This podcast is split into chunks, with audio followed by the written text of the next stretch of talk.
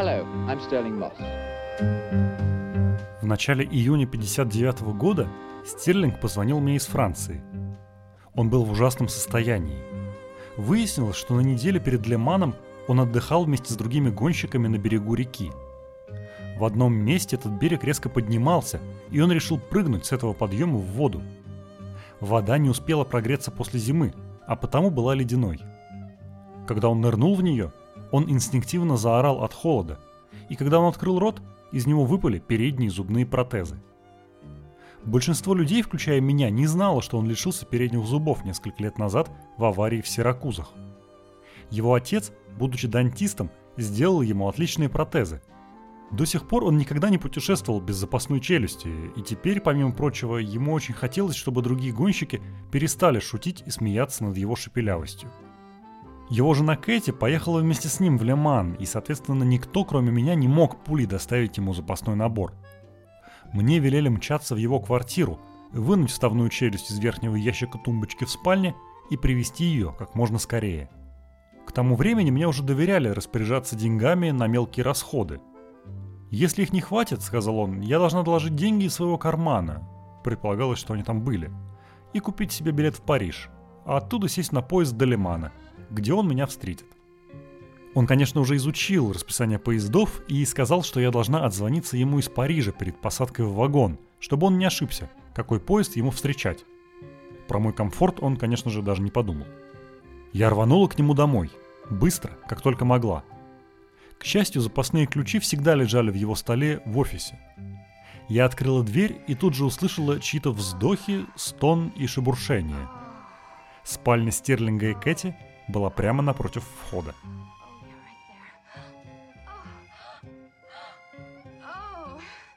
Я застыла у порога, не зная, что делать. Затем я услышала женский голос. «Это ты, Вал?» «Да», — ответил я. «Что тебе нужно?» «Зубы Стерлинга». «Его зубы?» «Да, зубы». «А, а где они?» «В спальне». «А, ну тогда заходи». Я зашла весьма смущенные. В спальне были мужчина и женщина, причем оба сидели в кровати. Я сразу же увидела тумбочку в дальнем углу комнаты, открыла верхний ящик и нашла запасные протезы. После этого я вылетела из здания и поспешила в аэропорт. Не знаю, кто больше удивился, я или сестра Стирлинга. Когда я приехала на станцию в Лимане, было уже темно.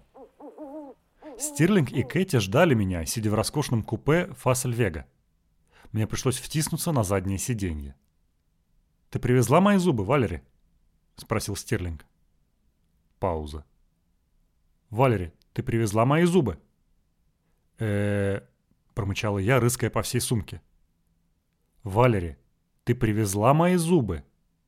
Я все еще рылась в сумке, но уже начала смеяться. «Валери, «Ты привезла или не привезла мои запасные зубы?» — повторил он уже довольно сердито. Всю эту сцену Кэти было довольно неловко, но тут она поймала мой взгляд и сразу же все поняла. Мы расхохотались, а я начала размахивать его зубами в воздухе. Он тут же повернулся, выхватил их у меня из рук и запихнул в рот. Ему было совсем не смешно. Еще менее смешно ему было бы, если бы я их забыла. Но он бы не сердился на меня, а просто отправил бы обратно. Да, он был очень внимателен к деталям, но в кризисной ситуации он всегда оставался прагматиком, не волновался, а тут же придумывал решение. Что не отменяет того, что ему бы это досадило, и он бы потом еще несколько недель ворчал, припоминая об этом при каждом удобном случае. Когда мы приехали в гостиницу, он сказал мне, что раз уж я здесь, мне нет никакого смысла спешить обратно в Лондон, и я могу остаться на гонку. Что я и сделала – все это время он заботился обо мне больше, чем о жене, которая к тому времени уже знала, как там все было устроено.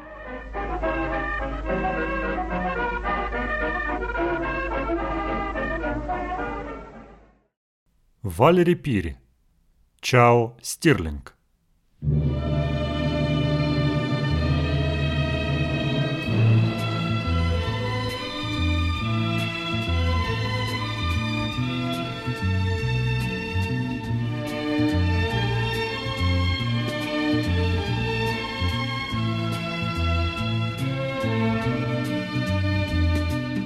Это Маста Кинг, подкаст о книгах про Формулу-1, которые никогда не выходили на русском языке.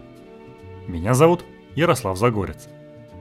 В каждой серии я рассказываю об одной гоночной книге, чьей-нибудь автобиографии или мемуарах. А еще я зачитываю небольшие отрывки из этих книг. Вот как в начале этого эпизода –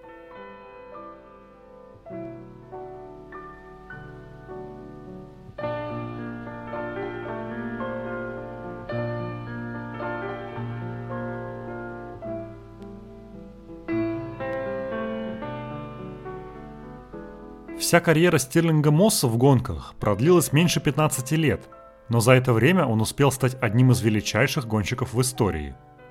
По-настоящему величайших, а не по количеству побед, титулов или чего-то еще.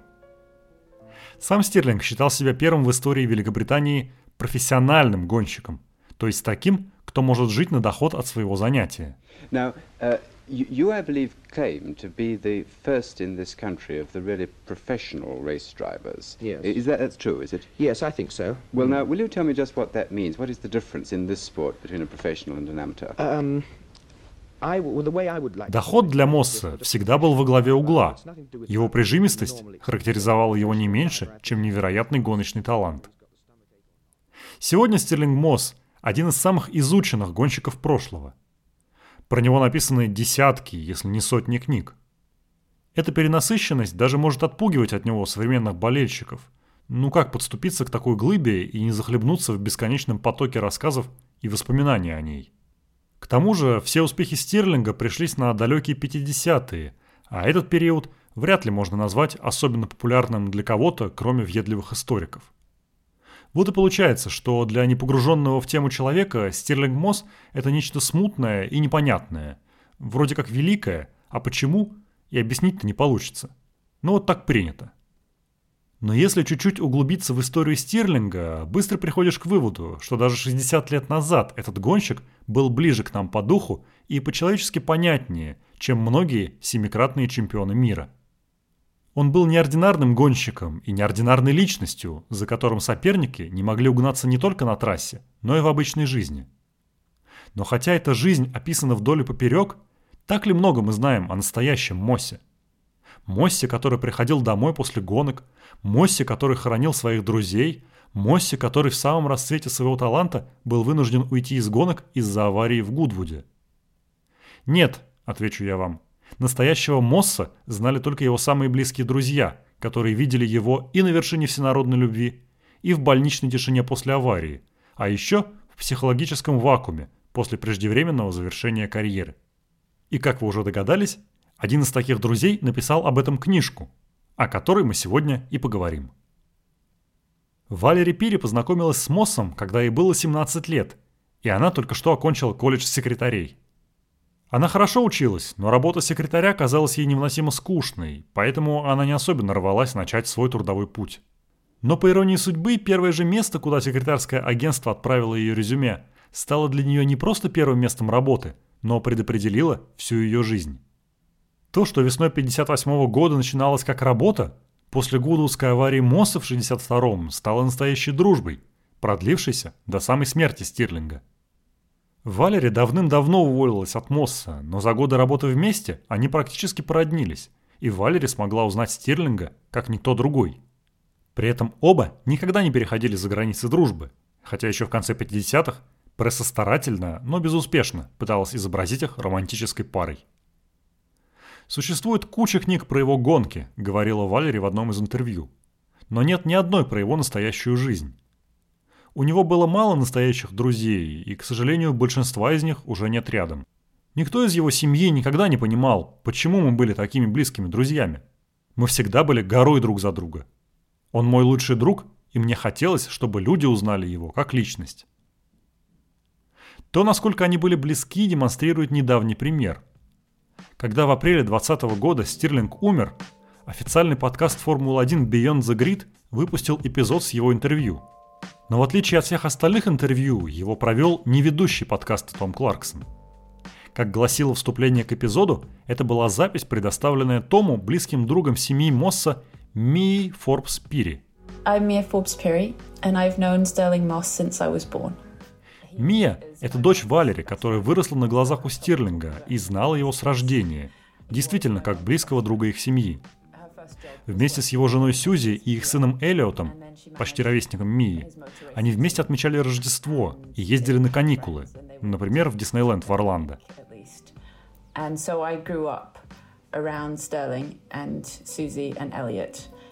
Мия не имеет никакого отношения ни к гонкам, ни к журналистике, но почему-то она записала на диктофон свой разговор со Стирлингом в октябре 2016 года. Этот разговор можно назвать последним длинным интервью Мосса, который вскоре полностью закрылся от публики из-за неважного здоровья. Этот самый разговор и стал эпизодом Beyond the Grid, которым Формула-1 попрощалась с одной из своих легенд. Mia has shared this intimate and extremely poignant interview with Beyond the Grid. This is Sir Sterling Moss, in his own words, looking back at a life lived at full speed. Книга ее матери вышла совсем недавно, в 2019 за год до смерти Стирлинга. Сегодня она стоит примерно 30 долларов за бумажную версию или 17 за электронную.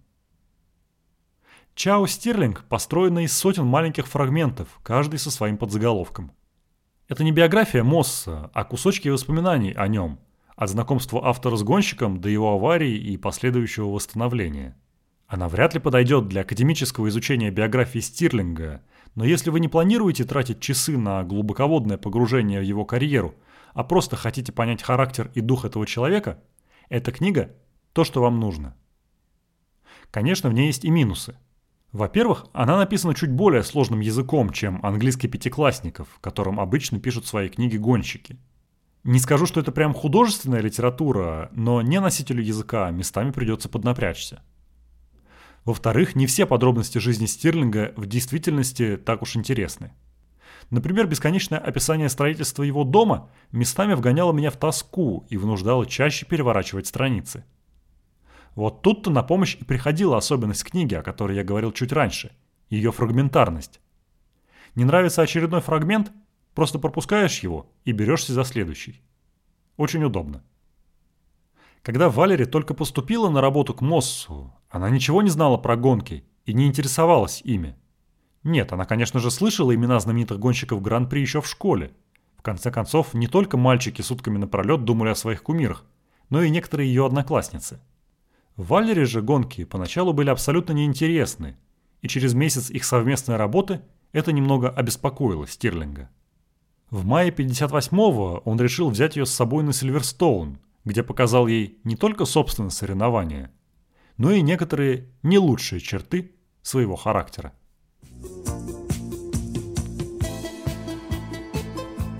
Все еще дожевывая завтрак, он резко встал и выскочил из кухни, чтобы взять свои сумки.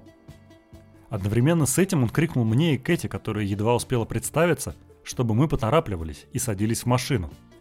Едва мы в нее втиснулись, он рванул на трассу по тайными тропами – Та поездка запомнилась мне высокой скоростью и размытым пейзажем. На Сильверстоун мы приехали уже через 20 минут. На въезде Стирлинг показал усердным охранникам наши пропуска, после чего мы оказались в паддоке. Как только машина остановилась, Стирлинг выпрыгнул из нее и исчез, оставив нас с Кэти самих по себе. Оглядевшись, я заметила, что все в паддоке общались между собой. Я же была словно потерянная – Кэти тут же поняла, что я просто стою у машины, не зная, что делать, и сразу же взяла меня под свое крыло. Она была самой добротой, и мы начали бродить по этому большому открытому пространству, усеянному машинами и людьми. Она была весьма популярна среди других гонщиков и познакомила меня с каждым, кто останавливался поболтать с нами. Кэти была очень общительной, не в пример Стирлингу. Высокая, намного выше него, смуглая и стройная – она все время шутила и смеялась, тогда как Стирлинг, казалось, был все время чересчур серьезным. Никаких удобств на Сильверстоуне в конце 50-х не было. Ни для зрителей, ни для гонщиков, ни для официальных лиц. Трасса находилась на плоском, продуваемом всеми ветрами старом аэродроме. Вскоре я выяснила, что из себя представляли местные туалеты. Это были две деревянные будки, весьма архаичные, их и уборными-то нельзя было назвать. В каждой стояло по металлическому ведру, а водопровода, конечно же, не было. Старые покосившиеся двери с маленькой щеколдой всем своим видом показывали, какие свирепые штормы им доводилось переживать в те смутные дни. Все это место выглядело очень негостеприимно, к тому же никто не предупредил меня, что надо было одеваться потеплее. Рев машин в паддоке был ужасающим, никаких берушей в те дни не было и в помине. А еще всепроникающий запах. Как я потом выяснила, это был Кастрол-Р, запах самой Формулы-1. Стирлинг четко проинструктировал нас с Кэти явиться к машине, едва только он финиширует. И, к счастью, Кэти спросила меня, как я собираюсь добираться до дома. Я изумленно посмотрела на нее. Мне казалось, что они подбросят меня до Лондона, но, видимо, этого в меню не было.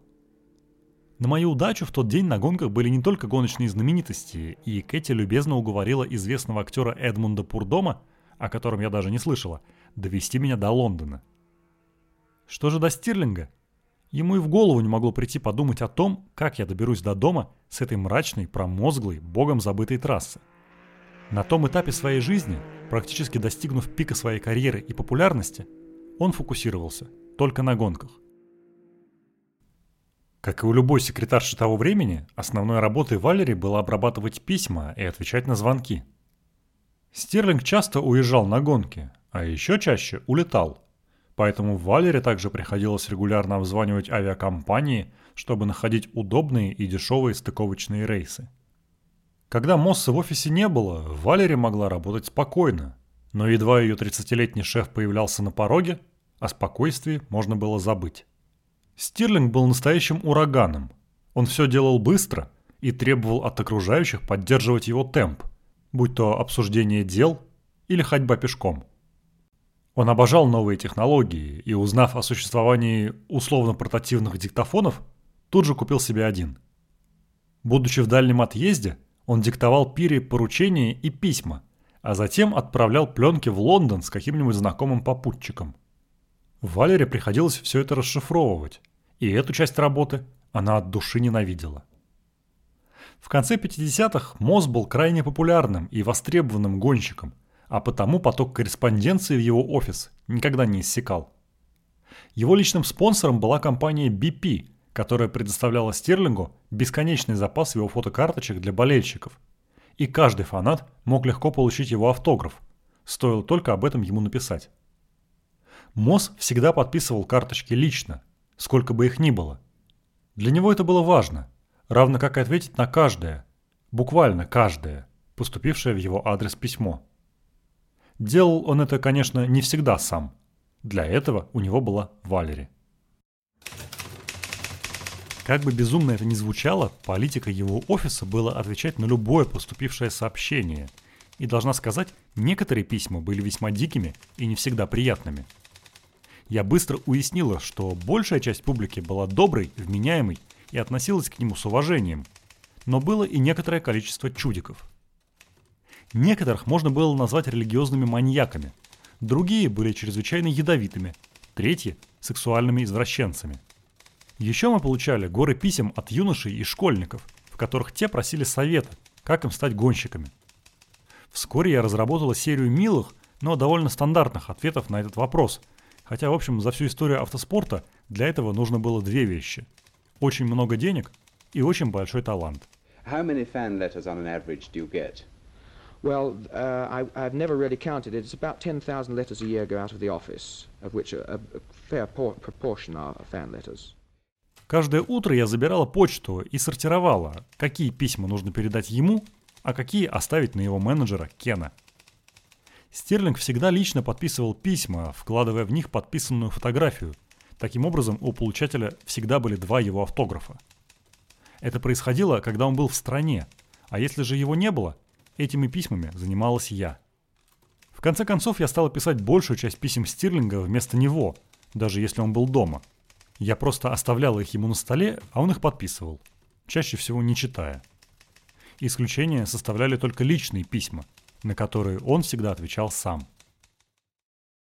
По описанию Валерии, Лондон того времени был больше похож на большую деревню, а офис Стирлинга был местом притяжения для многих начинающих гонщиков – и их более успешных коллег. Частенько они заглядывали в него, даже когда Мосса не было в городе, и роль гостеприимной хозяйки приходилось играть Валери. В своей книге она тепло вспоминает многих гостей, но особенные отношения сложились у нее с двумя – Харри Шеллом и Йо Банье. Харри, наполовину француз, наполовину американец, в женской компании вовсю эксплуатировал свою французскую сторону, а потому очень быстро располагал к себе собеседниц. Банье был полной противоположностью озорному другу, спокойный, обстоятельный, лаконичный. Впервые они появились у нее на пороге, когда Стирлинга рядом не было, и их дружба сформировалась в тайне от него. В какой-то момент Валери даже стала неофициальным банкиром для обеспеченного Харри, который приезжал в Лондон после гонок без единого фунта, зато с карманами, набитыми призовыми франками, долларами, лирами и бог знает чем еще. Пири регулярно одалживал ему десятку-другую, пока он, наконец, не обменивал свое богатство на подходящую валюту. Обычно, когда речь идет о гонках того времени, после радостных и веселых воспоминаний всегда идут грустные. Едва начав работу, Валерия узнала, что не каждый выходящий на старт спортсмен тем же вечером вернется в свою гостиницу. Первым таким гонщиком в ее смену стал Арчи Скотт Браун, разбившийся в мае 58-го в СПА. Когда о гибели Арчи узнала пресса, офис Мосса наводнили звонки репортеров, которым важно было взять комментарий у Стирлинга – главного английского гонщика того времени.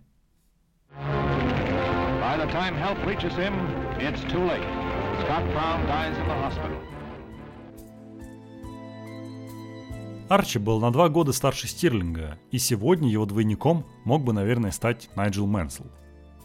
Арчи был такого же роста, с высоким лбом и кустистыми бровями, маленькими усами и пухлыми румяными щеками. Его мама во время беременности переболела краснухой – в результате чего он родился без больших берцовых костей, с вывернутыми ступнями и без кисти правой руки. Это не помешало ему стать талантливым гонщиком, хотя его судьба всегда была в руках международных гоночных клубов, большинство из которых не допускали его до Формулы-1. Его смерть произвела на меня глубокое впечатление, вероятно потому, что мистера Мосса в понедельник после аварии не было в офисе, и на меня обрушился шквал звонков ото всех, кто хотел услышать его цитату об Арчи – я была одна и совершенно сбита с толку. Шум вокруг стоял невероятный. Журналисты соперничали за право первыми опубликовать эксклюзивное продолжение этой истории.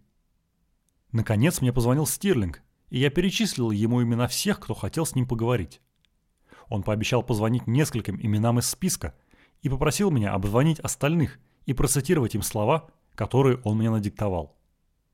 Мне впервые пришлось звонить и говорить с журналистами напрямую – и это был первый кризис, с которым мне пришлось иметь дело в одиночку.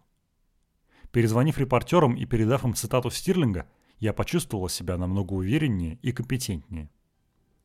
Для меня слово «смерть» в дни было просто словом, означавшим, что такого-то человека больше не будет рядом. В данном случае это был бедняга Арчи. Я никогда не связывала ни эту смерть, ни какую-либо другую со Стирлингом. По каким-то причинам, наверное, связанным с работой – на следующий год Стирлинг взял меня с собой на тренировку перед гонкой на приз Daily Express на Сильверстоуне. Была пятница, 13 мая. Я сидела в боксах. Трасса была слегка влажной, и все шло хорошо, как вдруг все начали осознавать, что произошло что-то совсем нехорошее. На трассу выехала скорая помощь. Очень страшно слышать сирену скорой помощи, плывущую в невероятной тишине, которая всегда наступает после аварии – всех охватывает нетерпение. Что случилось? Кто это? Кто не вернулся? Насколько все плохо? Почему? Все эти мысли наводняют голову и вводят в ступор. В тот день за рулем БРМ выступал Харри Шелл, который привез с собой на трассу не свою девушку, а какую-то очередную красотку. Внезапно ко мне подошел Деннис Друид из BP.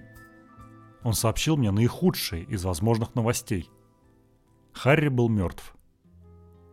Увидев шок на моем лице, он понял, насколько я потрясена, и тут же попросил меня найти привезенную Харри красотку, чтобы убрать ее с пути, пока на трассу будет добираться его настоящая девушка.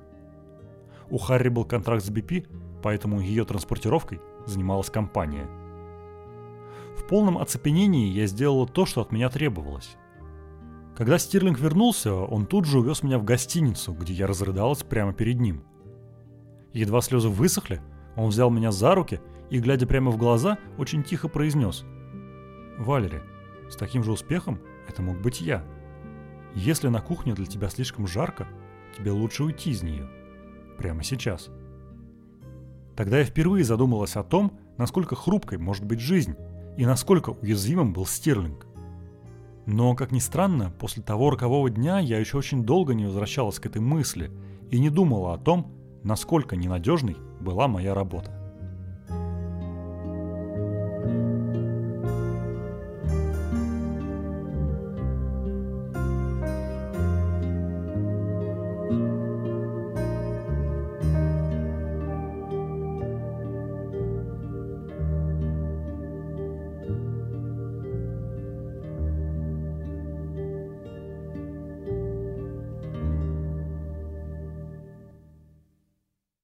Валери осталась. К тому времени она уже была не просто секретаршей Стирлинга, а то, что называется личным ассистентом. Она не только вела его дела, но и выполняла мелкие, но регулярные поручения. Например, относила гоночный комбинезон в химчистку или забирала из магазина его очередной шлем.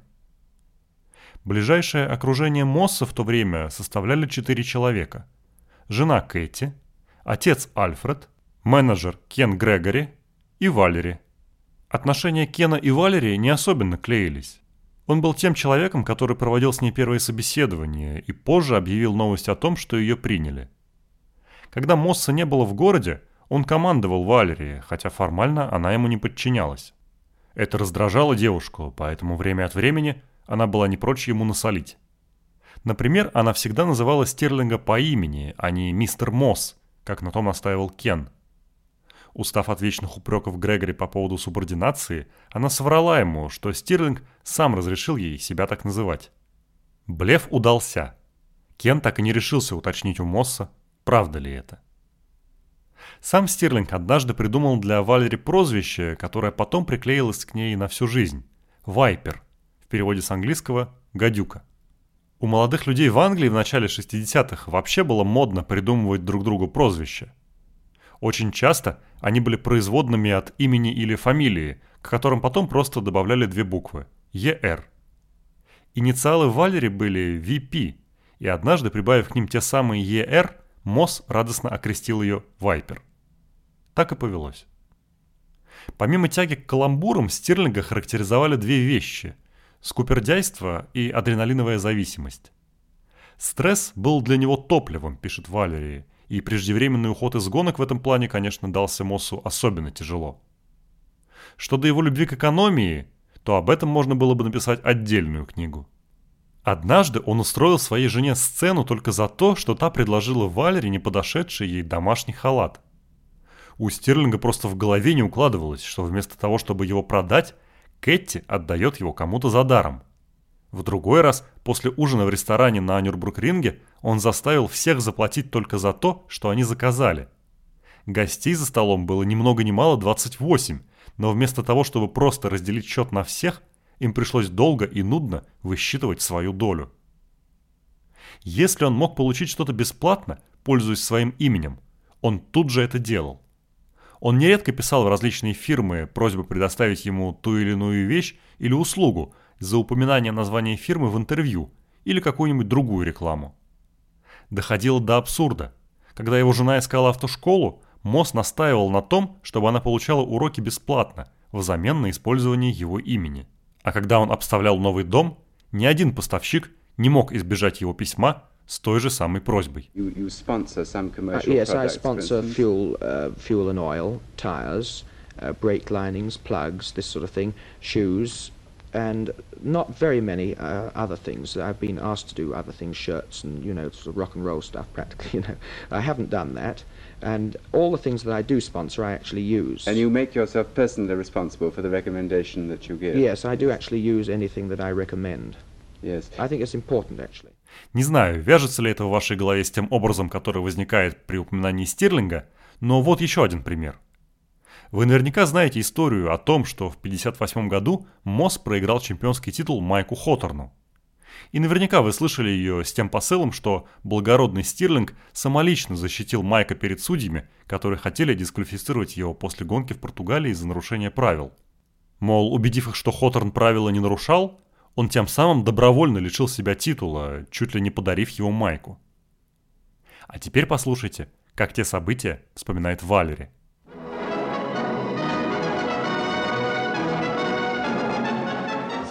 В то время существовал термин «гран-де-прёв», так назывались гонки Гран-при, которые шли в зачет чемпионата мира. Не все Гран-при имели статус Гран-де-прёв. В Гран-де-прёв очки давали не только за финиш на определенном месте, но и за быстрейший круг. Неважно, каким ты финишировал. Когда в 1958 году наступило время Гран-при Португалии, Стирлинг на Уонвелл и Майк Хоттерн на Феррари были близки по очкам в чемпионате мира. И именно здесь Стирлинг показал свое истинное лицо – самым необычным способом – рыцарством и честностью. Стерлинг победил в гонке, а затем узнал, что Майка дисквалифицировали за то, что он толкал машину против движения, когда вылетел с трассы и пытался вернуться в гонку. Тогда он пошел к нему, и они перекинулись парой слов. После беседы с Майком Стирлинг, который на самом деле видел, что произошло, отправился к организаторам и рассказал им то, как все было на самом деле. Эта версия отличалась от официального отчета, который к ним поступил – Майка вернули в протокол, а еще ему присудили ценное очко за лучший круг в гонке, которое шло в зачет чемпионата. При всей своей честности Стирлинг был уверен, что это очко его. Он лишь позже узнал, что во время гонки из боксов ему показали неправильную табличку. Поскольку в тот момент соперничество между ним и Майком за мировую корону было таким ожесточенным, он был абсолютно опустошен, когда понял, что быстрейший круг на самом деле проехал не он. Он знал свои возможности и понимал, что в тот день с легкостью мог быть еще быстрее. Как оказалось, это была ошибка всей его жизни.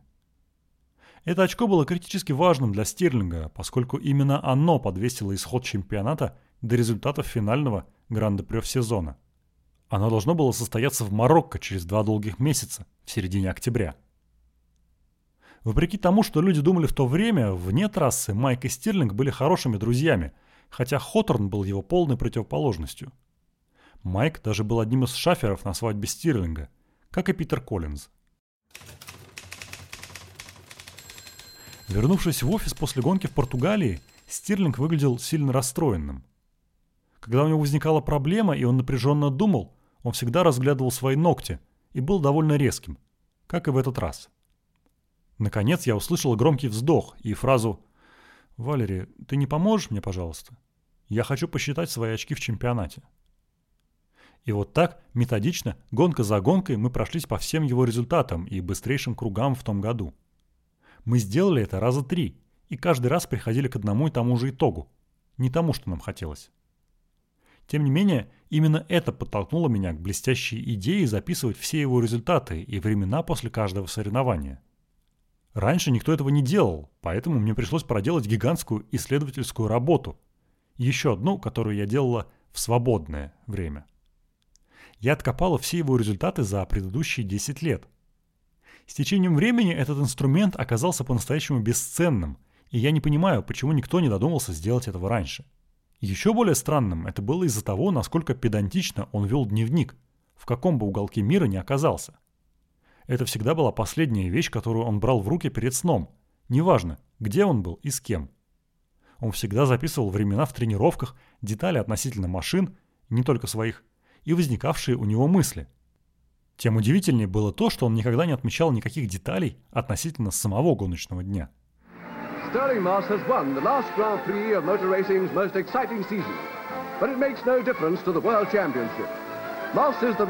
Стирлинг выиграл финальную гонку в Марокко, но титул достался Майку с перевесом в одно очко. Вернувшись в офис, он был явно удручен. Он старался не показывать свое расстройство, но он чувствовал себя обманутым. В том году он изо всех сил старался победить во всех гонках, шедших в зачет чемпионата, да и в остальных тоже, и выиграл четыре из них. Майк же победил лишь в одной гонке, а Тони Брукс, между прочим, в трех. Тем не менее, Майк набрал достаточно очков в остальных гонках, чтобы достичь вершины в своей карьере. И хотя Стирлинг был искренне рад за Майка, он был крайне расстроен собственной ситуацией. Он всегда считал эту систему ужасно несправедливой. То, как Майк стал чемпионом, серьезно ранило его с точки зрения принципа. Для него тот проигрыш был намного хуже любого другого своего проигрыша в чемпионате. Да, Стирлинг считал систему, принятую в том году, несправедливой, но в конце концов таковы были правила, и ему пришлось с ними смириться. Motor racing hero of 1958 was that gay cavalier Mike Hawthorne. He became world champion. The runner-up, Sterling Moss. Во второй раз по ходу книги Стирлинг оказывается в подавленном настроении после расставания с женой Кэти. Вообще за всю жизнь он был женат трижды, а со своей последней женой, Сьюзи, он познакомился, когда ей было пять лет.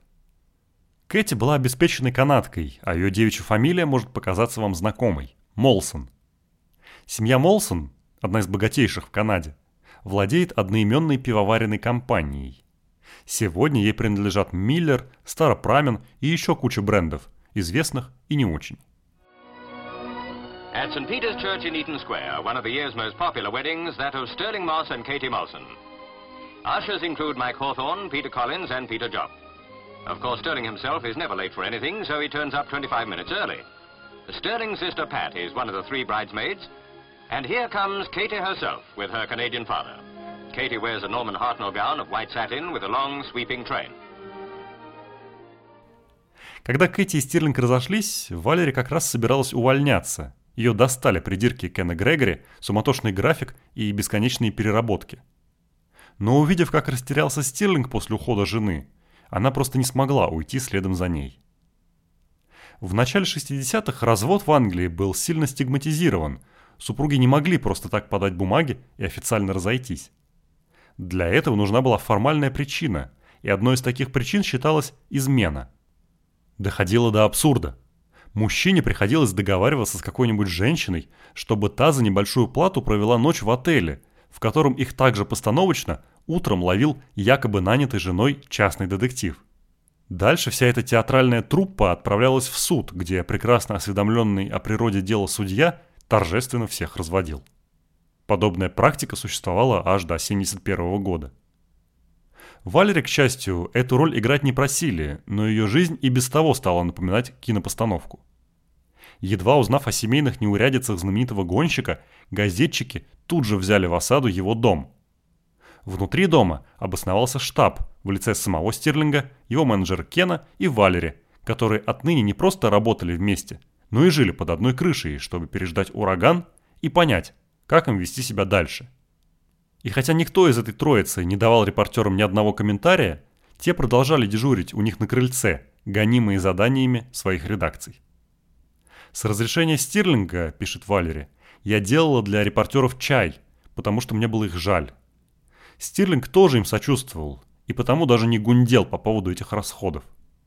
Они ведь целыми днями торчали на холоде, зная, что не получат от нас ни слова. «О, Англия!» – не могу не воскликнуть я. Когда все улеглось, Стирлинг стал самим собой, привлекательным и знаменитым, мужчиной, который обожает женское общество. Не было ни одной поездки, в которой он не находил бы себе девушку, или штучку, как он их сам называл. Девушек вокруг него всегда было много, и хотя Валери никогда не понимала, что они в нем находят, некоторые зачатки собственничества проявляла и она. В течение пары месяцев после переезда я испытывал что-то вроде ревности, которая, как я сейчас понимаю, была просто формой протекционизма. Да, большинство его штучек были очень милыми, но была парочка таких, кто не умел себя вести, особенно когда я их подвозила. Стирлинг никогда не сидел в машине рядом со своей девушкой. Он всегда устраивался на переднем сиденье и следил за трафиком, в то время как штучку отправляли на задний ряд. Однажды я везла его по району Уайт-Сити, самому неблагоприятному месту в мире, как вдруг он заметил вдалеке очередную малютку. У него было орлиное зрение. «Смотри, смотри, Вайпс!» — сказал он, тыча пальцем вперед. Я бросил взгляд туда, куда он показывал, но увиденным не впечатлилось. «Тормози, тормози!» — сказал он. Я и ухом не повела. «Тормози, говорю же, стой!» Когда мы приблизились к пешеходному переходу, он заорал «Стоп, стоп!» Но мы уже проехали ту самую женщину. Он повернулся ко мне и обиженно сказал «Ты только что разрушил всю мою личную жизнь. Я собирался жениться на ней». «Это же шлюха», — ответила я, не спуская взгляда с дороги и не поднимая ноги с газа. Через пять секунд мы оба расхохотались. Кстати, почему вдруг Валери была за рулем, а Стирлинг пассажиром? Все просто.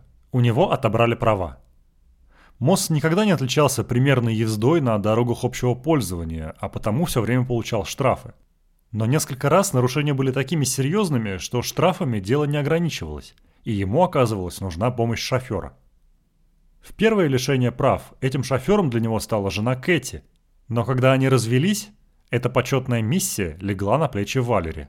Round, round, get around, I get around, yeah, get around, round, round, I get around.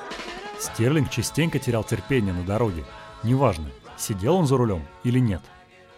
В такие моменты он не скупился на комментарии по поводу окружавших его на дороге идиотов, чертовых придурков и тому подобных. Особенно он ненавидел курильщиков трубок и тех, у кого на заднем бампере красовался шотландский флаг.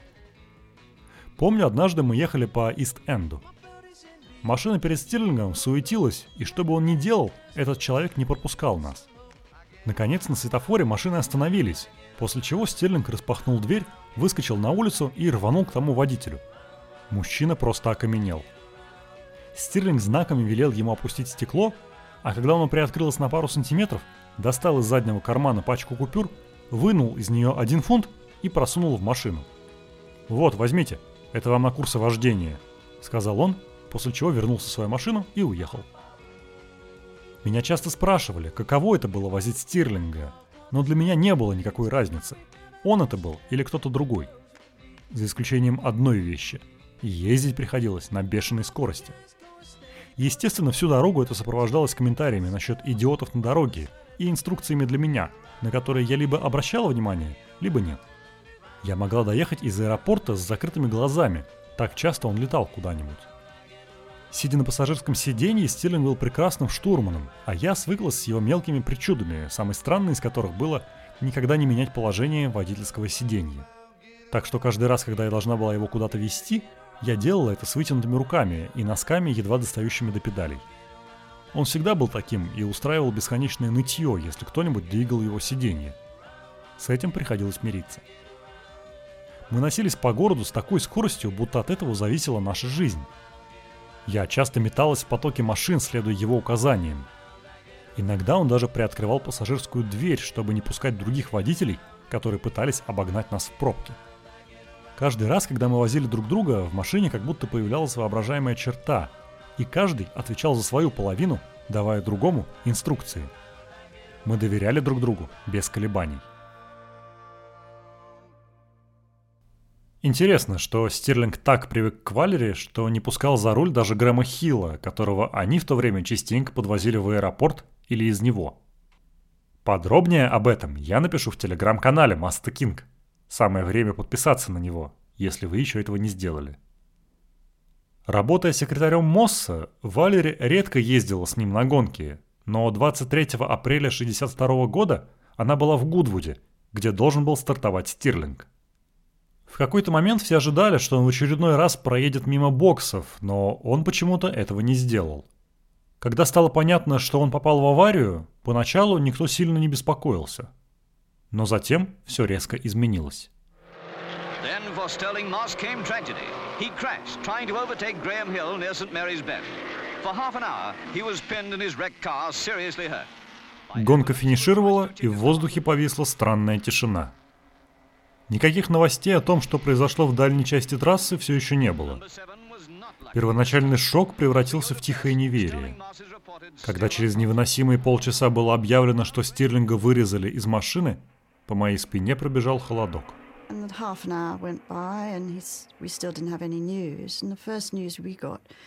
was when it came over the tannoy that he'd had this accident and was being cut out of the car. And of course, we were shocked and we waited around and Минуты тикали. Наконец, вдалеке послышался вой сирен. Эта скорая помощь спешила выехать с трассы в больницу Чичестера. Каким-то образом мне удалось туда проникнуть. Вместе с еще парой человек теперь я ждала около операционной, в длинном, голом и холодном коридоре. Время от времени кто-то проходил мимо, обычно медсестра, которая живо утверждала, что, по ее мнению, беспокоиться не о чем. Помимо нее, никто не произносил ни слова. Внезапно ручка двери начала скрипеть, после чего дверь распахнулась. Бесчувственное тело Стирлинга вывезли в коридор на каталке, ногами вперед. Над его головой раскачивалась капельница, а сам он был частично укрыт белой простыней. Запах спекшейся крови был тошнотворным. Я никогда не забуду эту картину.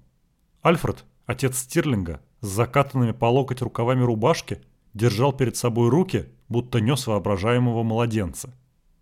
Его кисти были липкими и темно-красными от крови Стирлинга. Доктор не произнес ни слова, но Альфред, скорее для собственного успокоения, пробормотал. «Все будет в порядке, с ним все будет в порядке». Но Стирлинг был бы совсем не в порядке, послушай врачи Альфреда, когда они только-только приехали в больницу. Много лет назад Стирлинг выгравировал свою группу крови на золотом браслете, который он всегда носил на левом запястье. Когда Альфред услышал, что Стирлингу нужно сделать переливание крови, он велел врачам немедленно браться за дело с той группой, которая была указана на браслете. Врачи, однако, решили сперва убедиться, что группа правильная, что оказалось верным решением, поскольку гравировка на его браслете оказалась ошибочной. Его группа крови была другой. Получил неправильную кровь во время переливания, это могло бы его убить. Из-за того, что у Стерлинга был поврежден мозг, той же ночью его отправили в другую больницу, в Уимблдоне. Он находился в глубокой коме. Его мозг буквально перелетел из одной части черепа в другую, а затем обратно. Ушиб мозга был очень сильным, и это повлияло на левую сторону всего тела. Врачи рекомендовали, чтобы кто-то из близких людей оставался с ним сутки напролет и желательно постоянно говорил с ним, чтобы вытащить из комы – You sit there and you were told to talk to him to try to bring him out of the coma.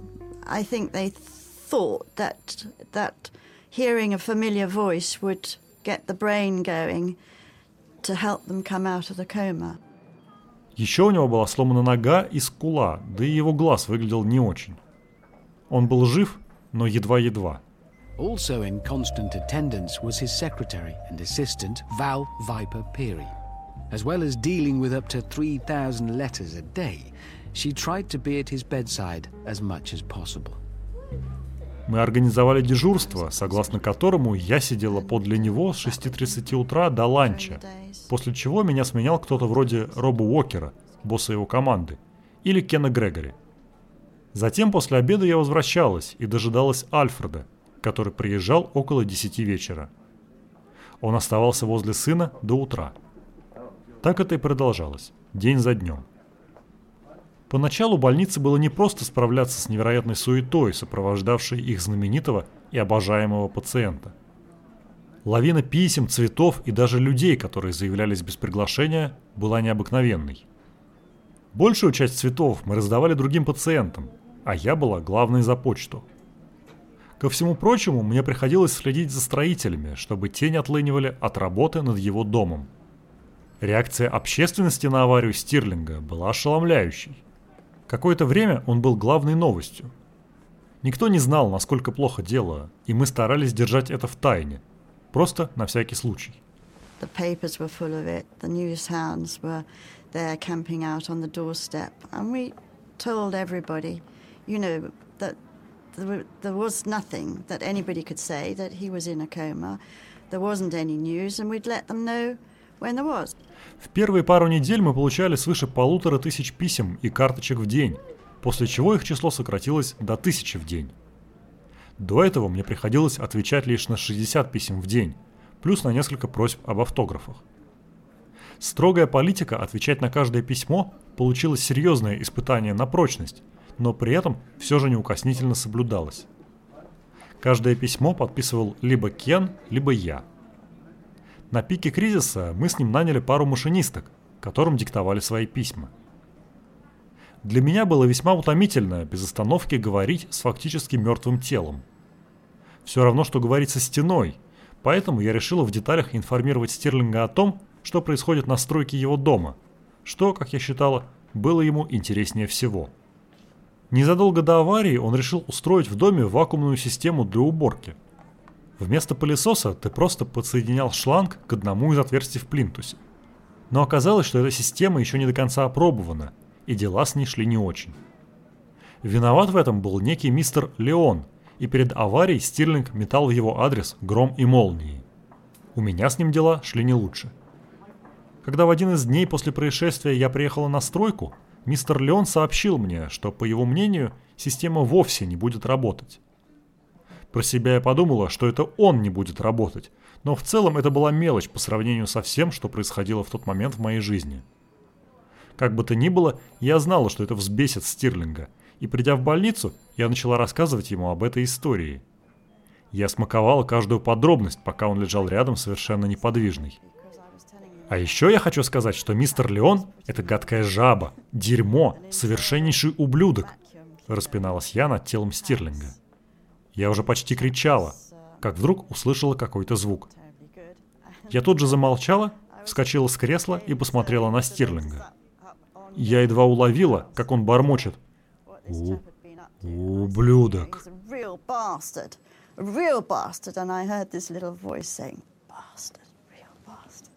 Мое сердце зашлось. Как это было на него похоже? Это безжизненное тело все-таки услышало что-то и что-то произнесло. Для меня это было первым добрым знаком. Конечно, официально его первые слова были приписаны его матери, которая на той же неделе пришла его проведать, а после утверждала, что он сказал «мама». В газетах это, конечно же, звучало лучше, чем «ублюдок».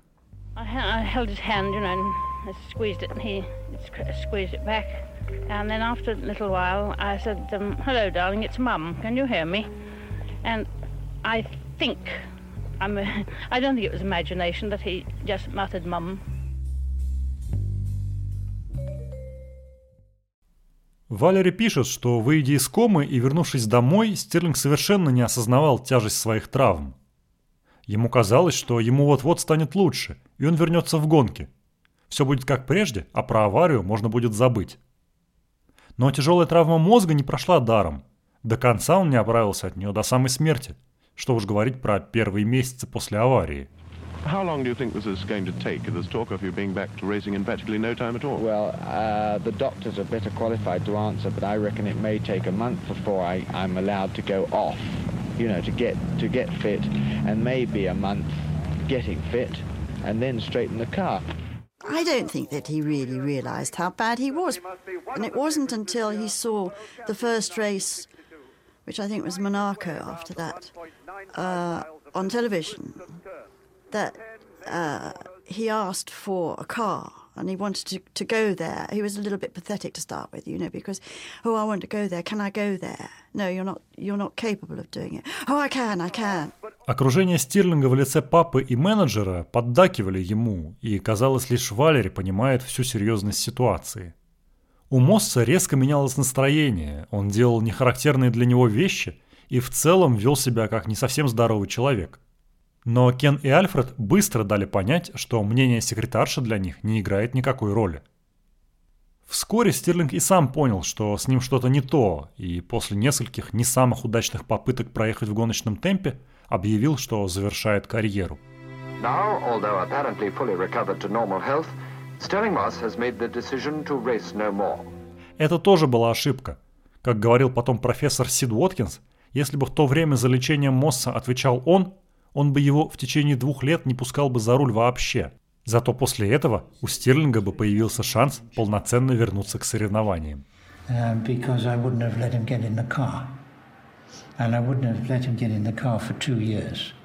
And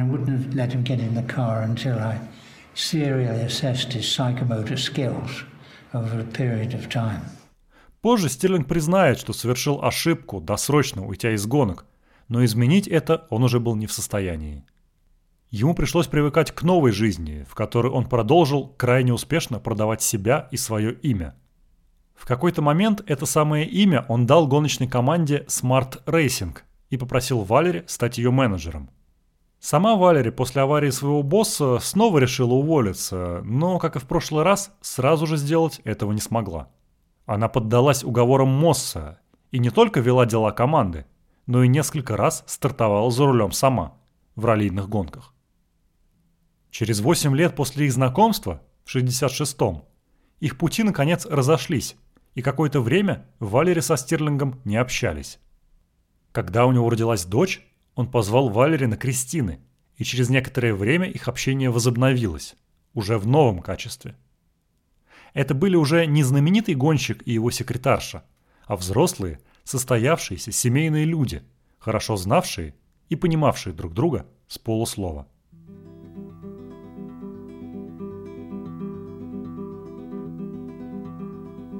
Время от времени Стирлинг просил меня оказать ему какую-нибудь услугу. Например, найти что-то в его дневниках или что-нибудь вычитать на предмет ошибок. И то и другое всегда казалось мне утомительным и отнимало кучу времени. Он всегда старался идти в ногу с современными технологиями, в том числе с интернетом, и я часто помогала ему, когда он только начал пользоваться Apple'овским маком. Так совпало, что у нас были одинаковые ноутбуки. Если я не могла ему помочь, мы садились на его скутер и ехали за профессиональным советом в магазин Apple на Regent-стрит. Одному богу известно, как ему сходило с рук его поведение на скутере. Он никогда не думал ни о ком вокруг. Он считал, что ему это не нужно. Большинство своих писем и имейлов он набирал сам, причем состояли они только из заглавных букв. Чаще всего его письма были короткими, четкими и иногда очень смешными – мне особенно запомнился один лаконичный имейл, который я получила в ответ на свой вопрос про кого-то, кто ему не очень нравился. Этот ответ гласил «Потому что он мудила. Чао, Стирлинг». Последние годы Стирлинг заканчивал все свои личные письма фразой «Чао, Стирлинг», а ниже указывал свой адрес и телефонные номера. А если он никуда не торопился, он мог добавить туда что-то более личное.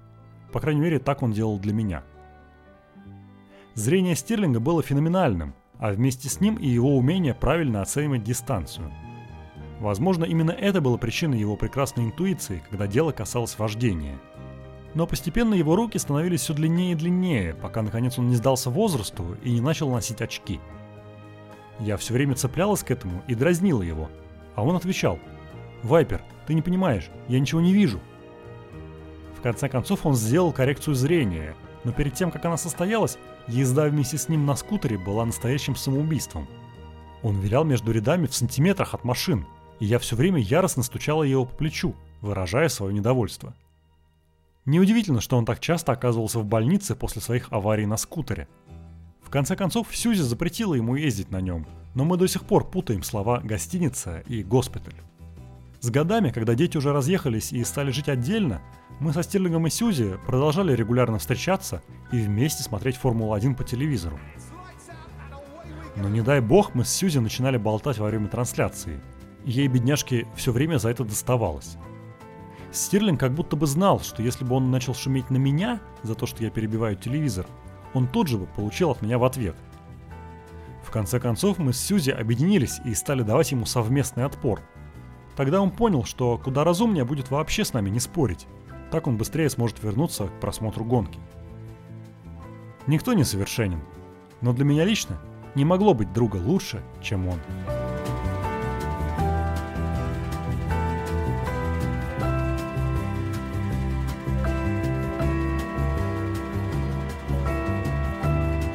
В интервью после выхода своей книги Валери рассказывала, что собственное написание заняло у нее не так много времени. Куда дольше оказались переговоры с издателями – Саму книгу она начала писать в дороге, буквально на коленке, на газетных полях. В ее планах, по крайней мере на момент интервью, было написать еще одну, но уже не биографию, а детскую книгу на основе придуманной ею самой истории. Не думаю, что речь в ней пойдет о гонках, но если пойдет, я обязательно про это расскажу.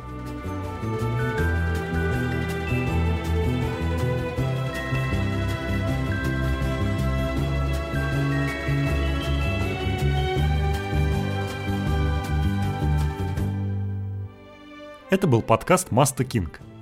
Меня зовут Ярослав Загорец. Следующая серия подкаста станет последней во втором сезоне.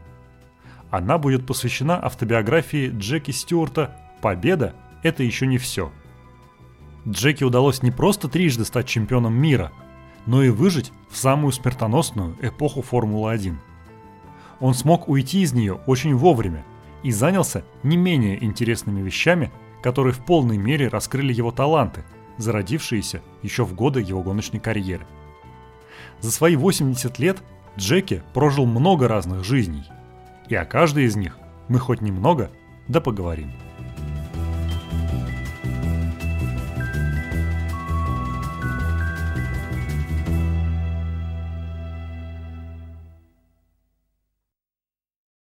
You say you find it so difficult to relax, but in fact, how do you relax? Do you read? What, what, what do you do when you really don't want to do anything?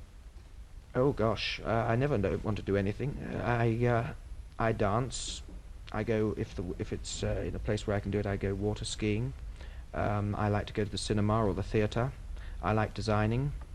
Um, I like worrying, I suppose, thinking about things. What about? What do you worry about? Oh, everything. You know how the car's going to be, whether we've got the new gears, whether you know, and I and uh, what I can do. I really, I don't know. I sort of just seem to worry somehow. Not worrying isn't really the right right word because I enjoy it, but uh, I occupy my thoughts with things that I can really, you know, get my teeth into. Um, I suppose mainly I, when I worry, it's about the car. You know, wondering whether the thing's going to last for the next race and whether other people are going to start driving faster and that sort of thing. That's the worrying I do. Do you worry about n- not not succeeding on the occasions where you don't succeed? Does this worry you? No, it would worry me. What does worry me is if I think that I've driven a bad race. That would really worry me. Whether I won it or lost it doesn't really matter. Um, it is. It's annoying if you go out in a race, you know you're leading it or you're well positioned, and then suddenly something breaks. This is annoying. It's frustrating, but it doesn't worry me. But if I went out into a race and I drove what I felt was a bad race and won it, this would worry me mentally far more. And you've never been the world's champion. I'm glad to say I haven't, which sounds funny because uh, I must admit that I did really want to be. Um, you know, way back in sort of 56, that sort of time, 57, 8 or whatever it was, I really did want to be world champion. And um, then I started to think about it, and uh, it, it didn't really worry me. You know, I mean, as long as I can race, I'm doing what I want to do. And uh, if somebody else gets the world championship and, and he enjoys it, well, he, you know, he can have it. And now I wouldn't like it, actually. It would be Why do an you say that? Well, because um, it would be a disadvantage. It really would. I'd far rather go down in history, if you like, as the man who never won it than, the man who won it once or twice, because I would like to have it more times than Fangio. Fangio is my idol, although he's not racing today, and he's been five times world champion. And how can you beat five? Six? Well, it's one better. But boy, it takes six years. Whereas two or three, I mean, you're only half as good, which I know, I think I am only half as good. But if I can kid the uh, 150 million people in America, you know, that I'm better than Fangio, well, that is, that really doesn't kid me. I mean, I don't need to win it to be better than Fangio, but I am not better than Fangio, and I know it, and so why should I kid you? How do you know? Well, I mean, I just raced against him, and this man could, um, well, he could always go that bit faster.